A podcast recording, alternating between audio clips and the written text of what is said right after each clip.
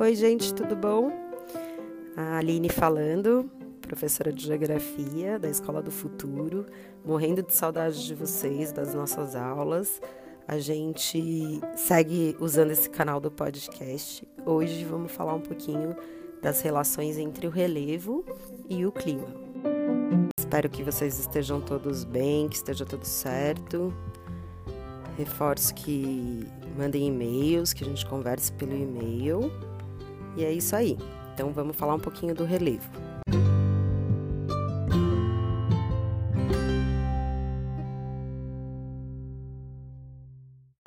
O relevo, ele é dinâmico.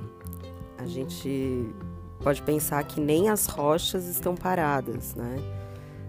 Para as ações do tempo, tanto cronológico quanto climático, nada foge às ações que eles exercem. Então, o relevo ele tem uma dinâmica dos agentes endógenos, que são modeladores, tectonismo, vulcanismo né, e os terremotos, e tem os agentes exógenos de fora, endógeno de dentro, de dentro do planeta, exógeno de fora. E como que o clima age sobre esse relevo? Vai agir com as ações da água, da chuva, da radiação solar, principalmente, que a gente não vê, mas a... o sol esquenta as rochas, à noite elas resfriam, no dia seguinte elas esquentam e quando esquenta dilata, à noite ela resfria e contrai. Esse movimento de dilatação e contração minúsculo fratura a rocha, ou seja, quebra ela. E aí vem a água da chuva, o vento e vai é, desgastando.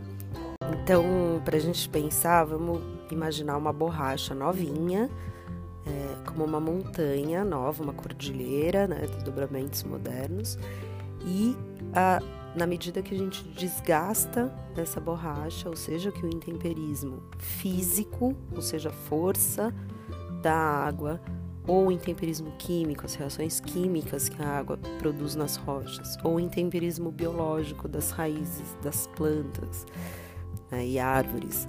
Tudo, todas essas ações de desgaste né, desse atrito nessas rochas vai como na borracha diminuindo e arredondando e soltando pedacinhos que na nossa analogia seriam sedimentos das montanhas. Então a gente tem um desgaste eterno, uma ação constante do clima desde a formação do planeta Lembrando que o planeta já passou por mudanças de temperatura entre aquecimento e resfriamento várias e diversas vezes nas eras geológicas. No caso do relevo, esses sedimentos que vão sendo desgastados pelo intemperismo vão ser arrastados pelos processos erosivos. Então, a erosão é, fluvial dos rios, pluvial das chuvas, eólica dos ventos ou glacial das geleiras é que vai arrastando esses materiais, esses sedimentos de rochas diferentes para as áreas mais baixas do relevo. Então, geralmente, as planícies, por exemplo, são formadas por rochas sedimentares e por essas ações do clima, formando e esculpindo o relevo. E na erosão, vamos lembrar também a erosão marinha, que eu não falei, mas aqui a gente vê ela muito bem por ser uma ilha e a gente perceber a ação do mar sempre constante.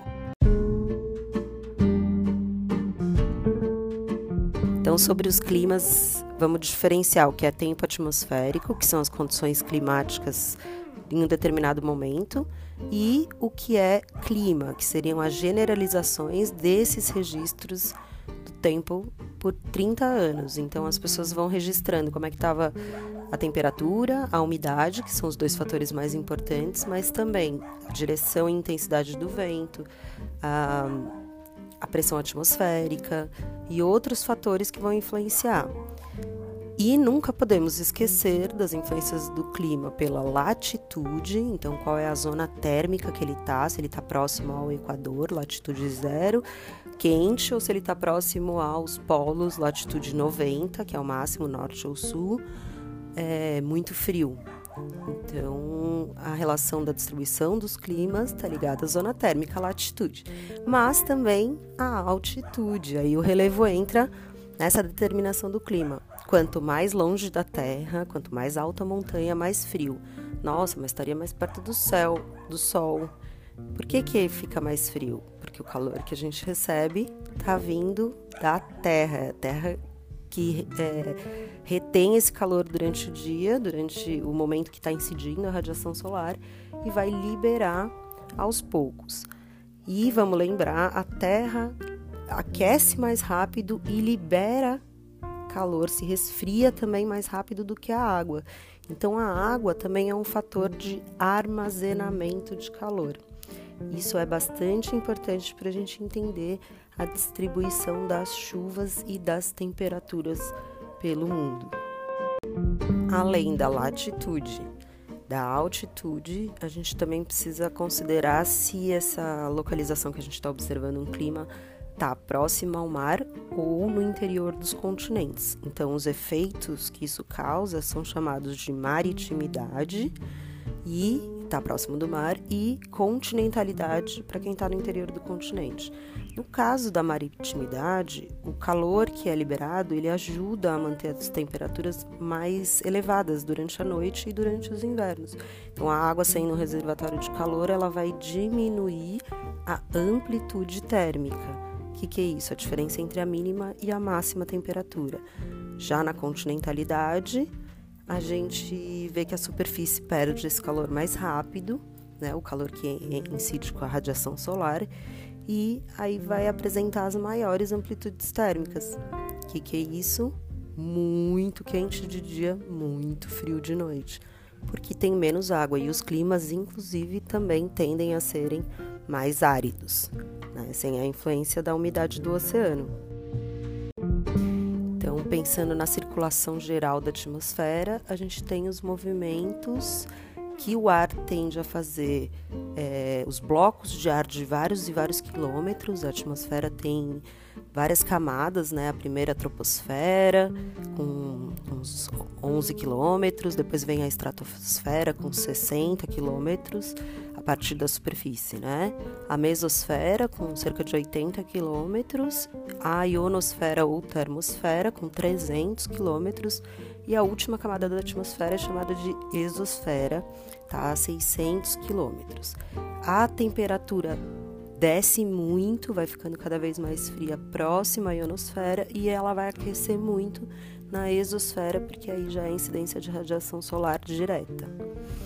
Sobre a circulação do ar, a gente vai pensar que essas camadas todas e os blocos de ar que circulam vão ter a tendência de chegar nos polos, se resfriarem, a tendência deles é, é vir para o Equador. Quando chega nos trópicos, que tem uma, um, pontos de alta pressão, cerca de 30 por, de latitude, né, tanto norte quanto sul, vão ter esses pontos de alta pressão e no Equador, baixa pressão. No Círculo Polar, alta pressão. E nas zonas temperadas, né, cerca de 60 graus de latitude norte ou sul, pontos de baixa pressão. Então o ar fica girando e circulando dessa forma. Com o movimento de rotação, a gente tem o que a gente chama de ventos alísios. Né? No hemisfério sul, a gente tem ventos alísios de sudeste e no hemisfério norte a gente vai ter os ventos alísios de nordeste. Vou falar um pouquinho de cada tipo climático e aí a gente deixa para um próximo a relação com a vegetação, tá bom? Então vamos começar pelo equatorial, baixa latitude, que também vale para os climas tropicais úmidos, geralmente os climas que estão próximos ao mar. No caso do Brasil é assim com o tropical litorâneo. Então, como é que funciona o clima tropical? Ele vai ter uma baixa amplitude é, térmica. Lembrando que a baixa amplitude térmica é a pouca diferença entre a máxima temperatura e a mínima temperatura. Então, mais ou menos no, na faixa do clima equatorial e no tropical úmido, pela presença da água, a temperatura não varia muito. O inverno não é muito rigoroso e o verão não é tão quente geralmente úmido também. É o clima mais úmido do mundo, são os dois climas mais úmidos, equatorial e tropical úmido. Já o clima tropical, continental, por exemplo, né, que é o tropical típico, ele vai ter as chuvas concentradas no verão, né, quando as massas de ar úmidas vêm mais quentes, né, dos mares mais quentes, na faixa equatorial, tem uma evaporação maior, essa umidade chega no interior dos continentes. Já no inverno, as massas que vêm das latitudes mais altas, as massas frias, elas provocam uma diminuição das chuvas, ou seja, uma redução das precipitações pluviométricas e também da temperatura. O clima semiárido é o clima quase desértico, é, se no clima tropical a gente tem um período seco de quatro meses, no clima semiárido é o inverso, a gente tem um período úmido de só quatro meses. Então, nas áreas de clima semiárido, a vegetação vai ser acostumada a ficar oito meses com chuvas super poucas e irregulares. Então, uma, um quase deserto. O que define um deserto, né, para a gente pensar no clima desértico, é a aridez. Então, ele tem uma baixa pluviosidade. Nas medidas de chuva, que são em milímetros, é, a gente tem menos de 250 milímetros anuais para os desertos. Muito pouca chuva, mas eles podem ser gelados. Desertos não são necessariamente quentes. A gente tem desertos na Patagônia, o deserto de Gobi, na China, que são frios gelados, da Sibéria. E a ausência de nuvem total define, né, e mais a cobertura de areia, define que todo o calor que é recebido durante o dia vai ser perdido, rapidamente dissipado, condicionando uma temperatura muito fria à noite, então uma intensa amplitude térmica. O clima subtropical, próximo ao trópico, que é o nosso clima aqui em Floripa, apresenta verões quentes e invernos amenos. Né? A gente está dentro da zona temperada já, mas a gente tem uma influência muito grande do calor vindo da zona tropical.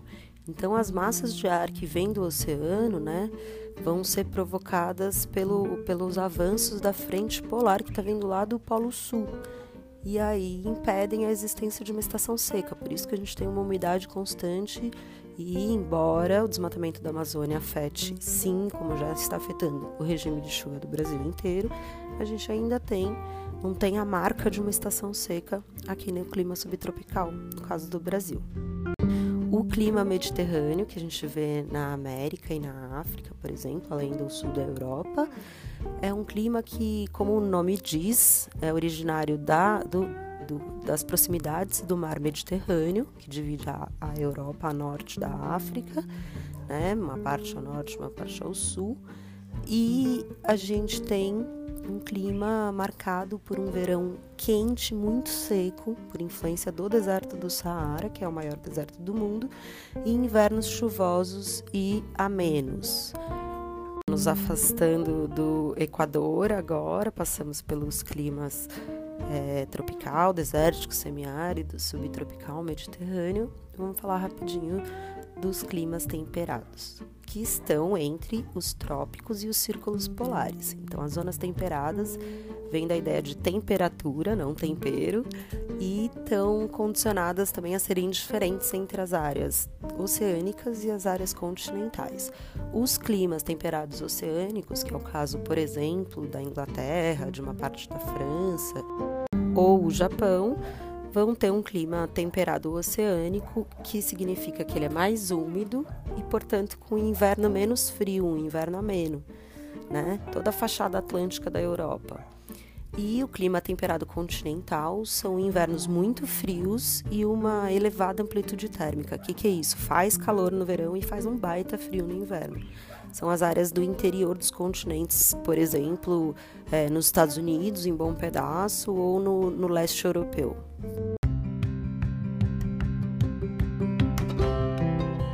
Fechando nossos climas aqui, a gente tem o clima, os climas frios, então vamos falar um pouquinho do clima frio de montanhas, que está condicionado a uma elevada altitude, então a gente está falando de áreas que o relevo é alto. É, a gente tem um inverno rigoroso e poucas chuvas, exceto pelas nevascas, né, que ocorrem às vezes, mas a, existe pouca evaporação nessas áreas pelo frio constante determinado pela altura. Aí a gente tem uma zona de transição entre os climas temperados e os climas polares, que é chamado de clima subpolar, mais ou menos com a mesma ideia do subtropical. Tá próximo àquela zona, tem uma influência daquela zona. O que, que caracteriza principalmente os climas polares? A ausência de insolação durante as noites polares. Então, em determinadas fases do ano, a gente não tem nenhuma insolação nessas áreas e a gente tem um frio muito, muito, muito rigoroso. Vou ficando por aqui, mas já deixo a dica que numa próxima oportunidade a gente vai conversar um pouquinho relacionando cada um desses tipos climáticos com as vegetações que vão crescer nessas áreas. E fica aqui o convite já para a gente continuar se encontrando aqui no podcast da Escola do Futuro, que está sendo feito para vocês. Um beijo da professora Aline.